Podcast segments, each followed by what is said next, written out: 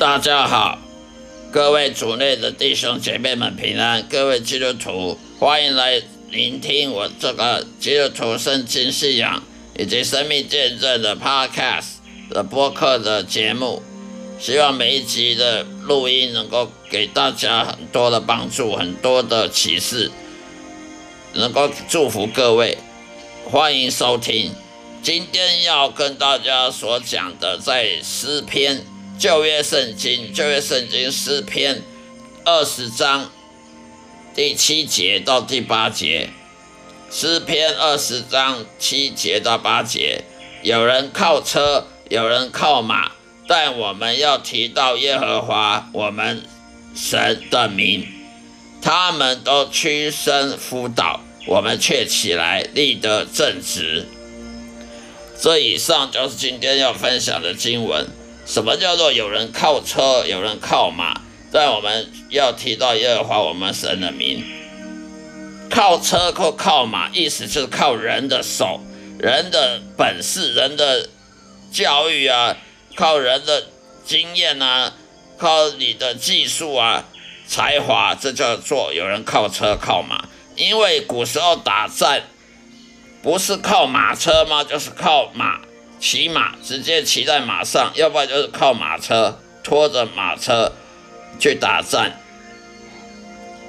所以你的马车如果很新的马车，很很先进的马车，那个车轮很大，那个车轮很粗，车轮又很好的材质，那个马车呢骑很久都不会坏，那个马车呢骑开很快。骑很快的都不会，那个轮胎都不会裂开，轮胎都不会坏掉。呃，走在石头上、砂石路上呢，不会一被石头绊倒呢，整个车子马车就翻了。嗯，我们都知道，打仗的时候呢，最忌讳马车翻掉，因为你如果你本来是在移动状态的，你如果骑着驾着马车，马马车一翻。马也翻了，那车子翻了，你要跌出来摔摔伤了，然后你摔伤你就不能动弹了，你你起来，那个马车很重，一个人是抬不起来的，那么你就在那边等死，就等于说你是身受重伤，还要还在那边不能动弹，不能赶快的移动保护自己，赶快逃离现场，很容易就会被。敌人呢，随便一个兵就把你杀了，所以呢，通常人家古时候打仗的那个马车都要很好的马车，马都要选那个最快，马都要选那个反应最快的最好的马，最强壮马。那个马车呢，都要选最好的木材，上等木材跟那个铁啊、铁、金属啊，要。做做很固定、很坚固的轮胎，很坚固轮子，很坚固的马车，以免你在战车战场上用用不没多久坏掉了，然后你在战场上跌下来，马车翻了，你就在那边等死。所以呢，这里所谓有人靠车，有人靠马，意思说，要么你就是骑着马，没有车子。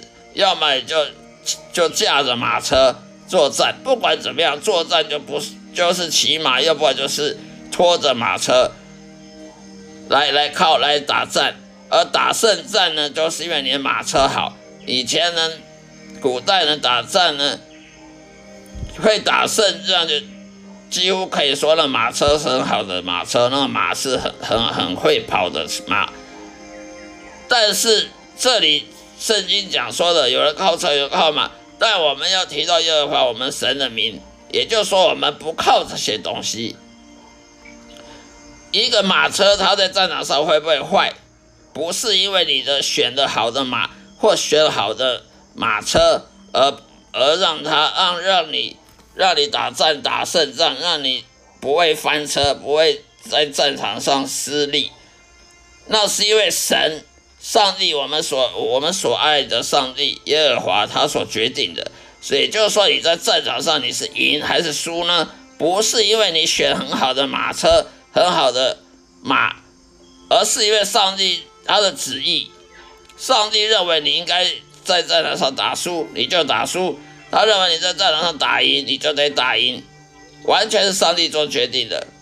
上帝他的全能全知，他的掌控这个世界，他完全掌控、掌管这个世界，而不是人类掌管这个世界。所以有人靠车，有人靠马，但是我们信敬畏耶和华的人，我们就要知道那个没有用，你靠车靠马没有用。我们还是要敬畏耶和华，我们还要相信上帝的带领，我们就会赢。我们在人生道路上就会成功，就会战胜我们的敌人，而不是靠自己的本事、教育啊、呃经验啊、你的你的才华才干啊，去去在人生中战胜的。所以这里第八节讲的。他们都屈身辅导，我们却起来立正正直。也就是说，很多人以前的打仗呢，用很好的马车，用最好的马车、最好的材质的的木头做的马车，用最快、最最勇敢的马来来来驾车，还是翻车了，在战场上还是翻车了，还是辅导了，甚至就在战场上你一跌倒。你不能动弹，敌人很快就很容易就把你杀了，因为这时候你是最脆弱的，这个时候你没有防卫能力，所以呢，我们信上帝耶和华的人反而可以站起来立得正直，我们不需要依靠什么什么马车什么马，我们只要靠上帝耶和华就好了，所以我们不能像那些外邦人，那些那些外教人士啊。只会去相信什么教育好的教育好的技术好的好的研培研究研究好的那个培训呢，就可以给你很好的人生。我们不能像他们这样相信这种这种落伍的想法，这种不不是圣经的教学，圣经的教教育，圣经教导我们呢要依靠耶和华，而不是要靠我们自己的才干。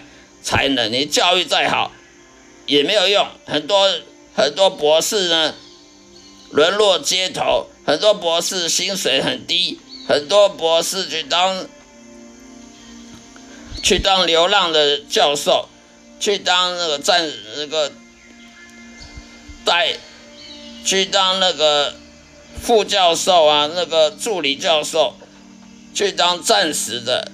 约聘的教授，那个收入非常低的，收入并不高，而且有时候这工作不稳定，有时候这个学校要聘用你就聘用你，他不要你就就不要你，所以不是靠你教育再好，就代表你你人生就过得比人家好，而是靠耶和华上帝，所以有人靠车靠马。却还是跌倒，还是在战场上摔倒。而我们这心靠耶和华的人，我们在人生的战场中，我们却能站得起来，立得正直，而不会跌倒，也不会屈身辅导。这里的意思就是这样子。我们可以看到，在这世界上不乏有这种证据，有这种证明。体育选手很好的体育选手国手，训练了训练了好几年，最后却。输在在奥运上呢，输输了一塌糊涂，输给那个经验比他差的。为什么呢？因为上帝呢，常常透过这种例子，鲜明的例子，告诉我们：人心骄傲，以为你你训练比较久，以为你那个什么国家，你这个国家花大把钱训练你，绝对会赢那个花小钱训练的，还会赢赢得金牌。其实却却常常看到的。结果不是这样的，很多那个小国家的选手却赢大国家的选手。